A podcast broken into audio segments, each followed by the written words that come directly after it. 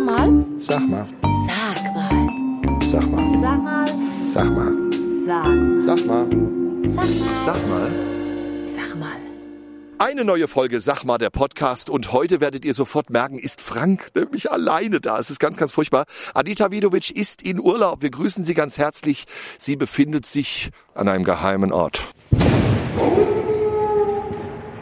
Aber ähm, wie es so ist, ich muss weiterarbeiten in dieser Zeit und ich befinde mich heute an einem ganz besonderen Ort. Ich bin an einem der schönsten Orte der Republik, dem Ort, von dem jeder sagt, kenne ich nicht. Aber ist egal. Es ist die Villa Grün in Dillenburg. Aber hier ist natürlich sonst ist auch schön, aber jetzt ist noch besonders schön, denn wir haben hier eine Probe für eine Theateraufführung.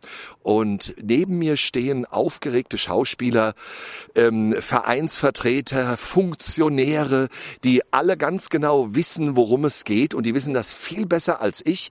Und ähm, es ist die Gruppe Die Dellerlecker. Wenn Sie nicht wissen, was ein Dellerlecker ist, dann zeigt das, dass Sie nicht aus dem nördlichen Dillkreis kommen. Ich wusste das bis vor kurzem auch noch nicht, aber ich bin mir sicher, das können wir alles heute klären, denn neben mir stehen die Dellerlecker und ich begrüße ganz herzlich die Bärbel. Hallo Bärbel. Hallo Frank.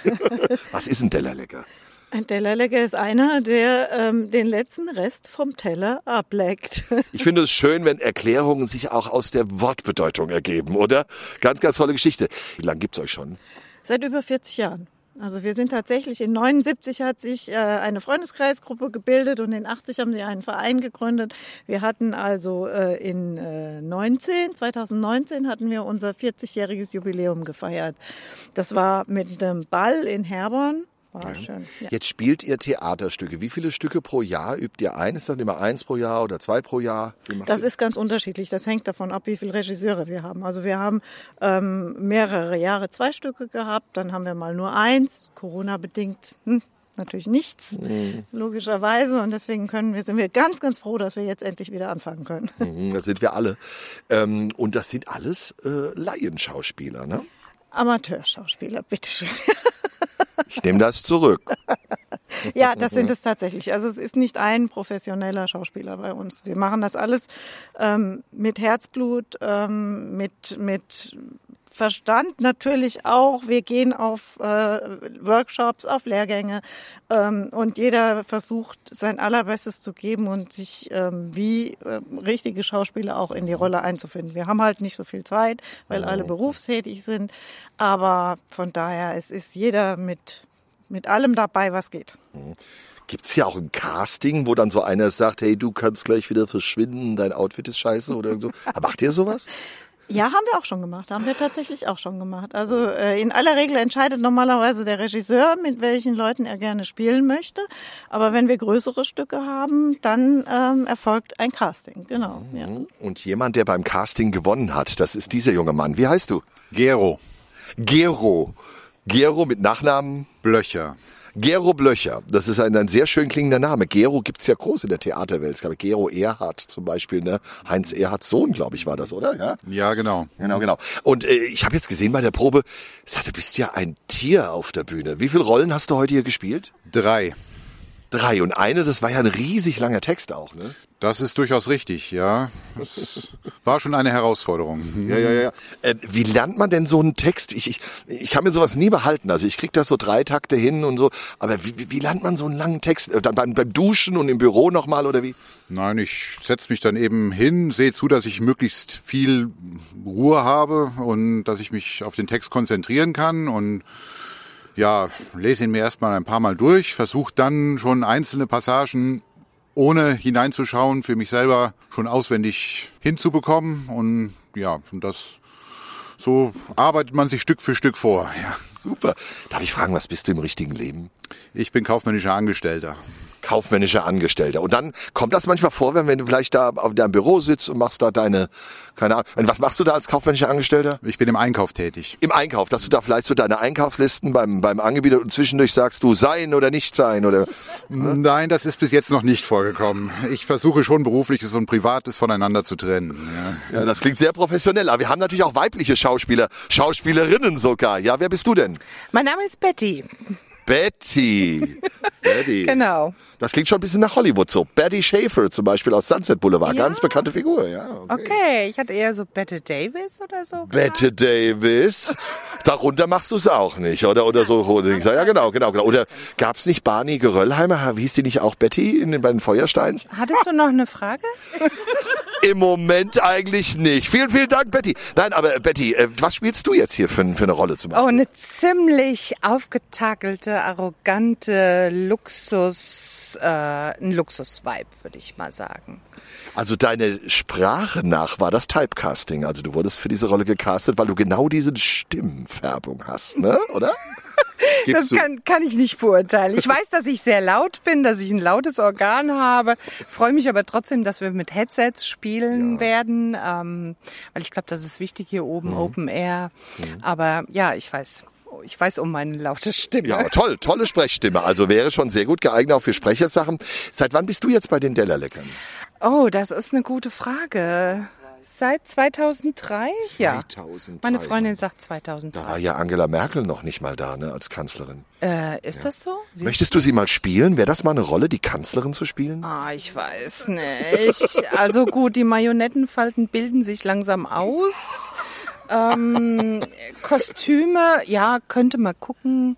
Ja, könnte ich mir vorstellen. Wäre doch eine schöne Ja, Rolle, gell? ja, gell? wär und, schön. Und der Gero macht dann den Herrn äh, Joachim Sauer. Sauer, dann, ne? genau, Oder? genau. Ja, wär doch, wär doch super, oder? Ja, Der genau. kriegt dann von mir noch ein paar Haare verpasst. Ähm, ja, das, Ich sehe schon. Und du hast auch viel Spaß bei der ganzen Geschichte. Wie oft muss man denn proben eigentlich für sowas dann? Für so ein Stück wie das aktuelle? Also wir haben es jetzt in unserem äh, in uns, unserer Szene so gemacht, dass wir wirklich zum Schluss zweimal die Woche geprobt haben. Zuletzt sogar dreimal die Woche.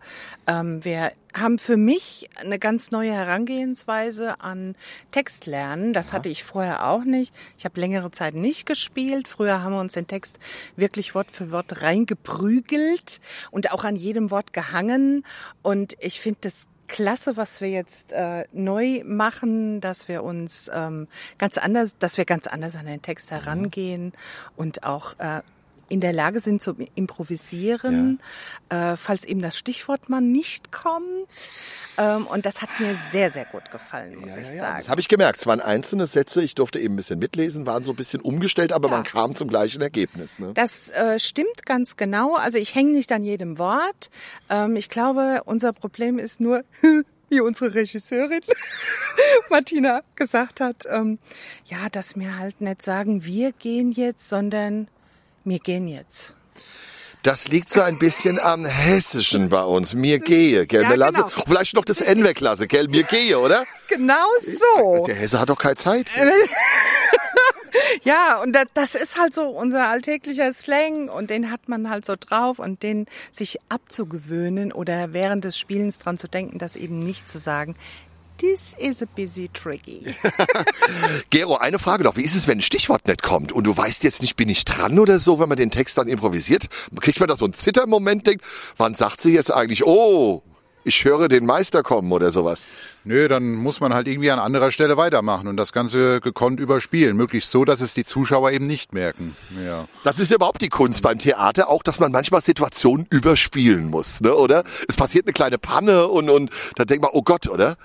ja, man denkt es, aber man darf es eben nicht nach außen hin äh, die anderen merken lassen, die Zuschauer vor Genau. allem, ja. Hm. Theater, Theater, der Vorhang ging auf. Und neben mir steht Martina Osterburg. Und ich habe jetzt gerade gehört, du bist ja in verantwortlicher Position auch hier. Was machst du hier?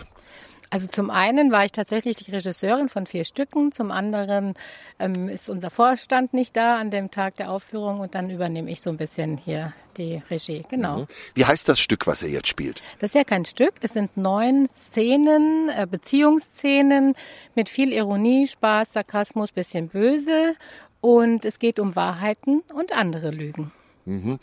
Das heißt das Stück Wahrheiten und andere Lügen und es besteht aus neun einzelnen Szenen.